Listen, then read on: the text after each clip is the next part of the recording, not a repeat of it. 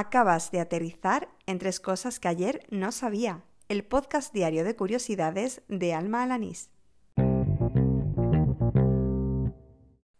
Este es el episodio número 134 del podcast, el correspondiente al jueves 19 de marzo de 2020. ¡Al lío! Desde hace unos días tenía guardado un vídeo eh, de un canal de YouTube que compartió en Twitter Luis Herreras, también conocido como arroba yuiso. El canal se llama Historias desde China y lo realiza una pareja, ella china, él español, que viven precisamente en la zona cero de la epidemia del coronavirus, es decir, en Wuhan. El vídeo es del 11 de marzo y cuenta cómo llevan su experiencia después de mes y medio de confinamiento.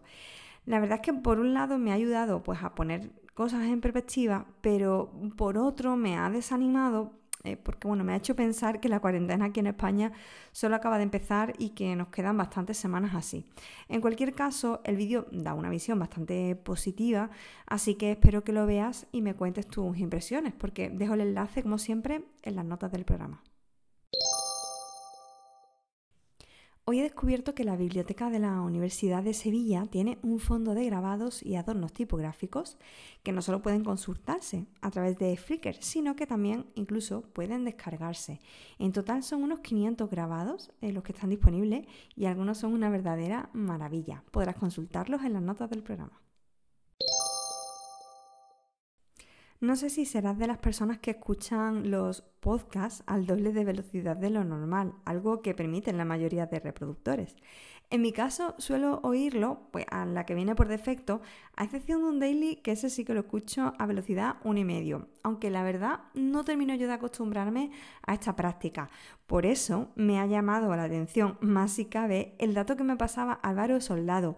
Según me contaba, los lectores de pantallas que utilizan las personas invidentes pueden llegar a leer a una velocidad 15 veces mayor de la original. Lo cierto es que para quienes no estamos acostumbrados debe ser absolutamente ininteligible. Y así termina el episodio número 134 de Tres Cosas que ayer no sabía, el del jueves 19 de marzo de 2020. No sé si será por el anuncio que hice el lunes de que finalizaría la segunda temporada el próximo 27 de marzo o es que la cuarentena tiene a la mayoría de los oyentes muy estresados con millones de actividades por hacer. Lo cierto es que llevo toda la semana sin recibir apenas feedback de la gente que escucha este podcast y por supuesto tampoco muchos datos. Así que mañana tengo el sorteo de ese pack de Azpil ya sabes, esos tres vinilos adhesivos pues para personalizar el cargador de tu móvil y son muy pocos los participantes, todavía estás a tiempo, ¿eh? que queda el programa de, de mañana, así que te animo a que me mandes algún nuevo conocimiento, alguna nueva información, curiosidad eh, aplicación, herramienta, recurso, algo tanto pues, que me ayude a aprender, como a pasar la cuarentena, por cierto, y también que pueda yo incluir en, el episodio de, mañana.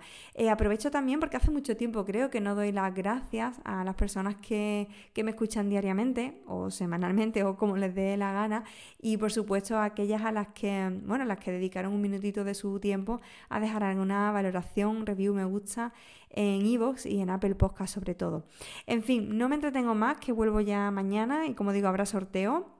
No me falles, ¿eh? ¡Hala! Con Dios.